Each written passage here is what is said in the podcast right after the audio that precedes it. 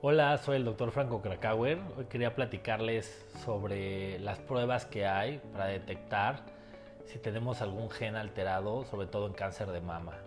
Eh, hay dos genes llamados el BRCA1 y BRCA2, que vienen sus siglas en inglés Breast Cancer 1 y Breast Cancer 2. Y estos genes son unos genes buenos que lo que hacen es que ayudan a evitar que haya mutaciones y alteraciones pero cuando el gen es el que está mutado, ya no puede frenar y ser un gen bueno y entonces la enfermedad se desarrolla. Y lo malo es que estos genes cuando los tenemos, cuando tenemos la mutación, la posibilidad de desarrollar cáncer de mama se va casi a 50% y aparte podemos desarrollar cáncer de ovario hasta un 40%. Y también podemos tener cáncer de mama de un lado y tener cáncer de mama bilateral en el otro. La buena noticia es que eso solo eh, pasa en el 5% eh, de los tumores de mama, o sea, no, no todo mundo puede tener esta, eh, esta mutación y solo en casos específicos tenemos que hacer estas pruebas genéticas de ADN para detectarlo. ¿Cuándo es muy importante hacerlas? Cuando tenemos una mujer con cáncer de mama en la familia menor a los 40 años, cuando tenemos ya más de dos casos en la familia, de, o sea, muy cercanos como mamá e hija o hermanas,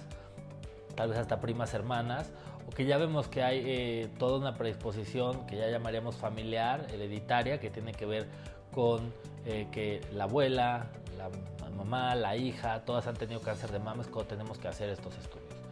Eh, no se trata de que todas las mujeres se deban de ir a hacer este, este, estudio porque, bueno, como les explico, es bajo el porcentaje, pero ya que sospechamos que puede haber una, una alteración, una mutación genética,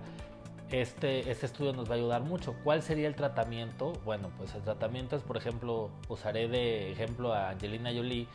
que es portadora de gen BRCA1 y bueno, se hizo una, una mastectomía, se quitó las mamas, pero de forma estética, conservando la piel, la areola y el pezón, teniendo unos implantes y de esta manera pues reduce a, cero prácticamente su riesgo de desarrollar cáncer de mama. Y también, bueno, hacerlo forectomía, quitar los, los ovarios, una vez que se tiene la paridad satisfecha, también nos ayudaría a reducir pues a cero la posibilidad de desarrollar eh, cáncer de mama en los ovarios y en las tubas uterinas, porque también este, las tubas uterinas o trompas de falopio pueden desarrollar cáncer cuando tenemos esta mutación. Afortunadamente la genética pues ha, um, pues avanzado mucho, hoy tenemos e, estas, estas pruebas a disposición y bueno, hay que tomarlas con reserva, no son para todos, eh, debe de ser indicadas por un especialista y bueno, ya conociéndolas, pues podemos tomar acciones para reducir nuestro riesgo a cero de poder padecer cáncer de mama o cáncer de ovario. Y también esto se puede, puede pasar en los hombres que pueden desarrollar cáncer de mama o cáncer de próstata asociado a estos genes. Te invito a leer mi libro Bendito Cáncer, donde comparto estrategias, tips y reflexiones que pueden ser la diferencia en el manejo médico, emocional y espiritual de la enfermedad.